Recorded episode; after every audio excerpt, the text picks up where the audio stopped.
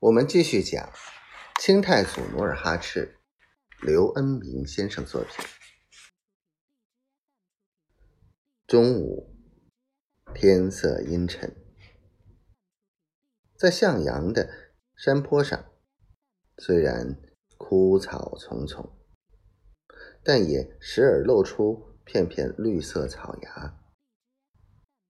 高崖上的几株老松也开始。脱去暗绿色的冬装，换上嫩绿的春服。然而，在这乍暖还寒的季节，萨尔湖地区也时常飘来一阵清雪。日影西斜，代善率军来到扎个关，忽然探马来报。禀报大贝勒，清河方向发现明军。代善停马蹙眉道：“清河一带山高路险，行军艰难，明军不会很快来到，还是按韩王的部署，西去迎击杜松。”四月十四日，杜松。率领三万大军来到浑河岸边萨尔湖山口。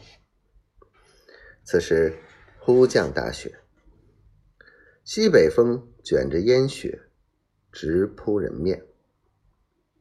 午前，浑河水面还是清水潺潺，而一阵风雪过后，河面已冻了一层薄冰，冰上。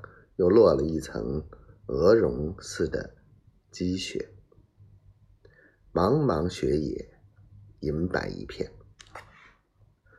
杜松骑在一匹枣红马上，眼望见不见首尾的三万大军，自得的用右手指绕着马缰上的绳头，在胸前摇动。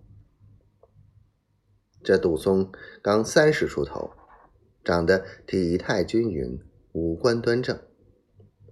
如果他脱去那身盔甲，倒很像个白面书生。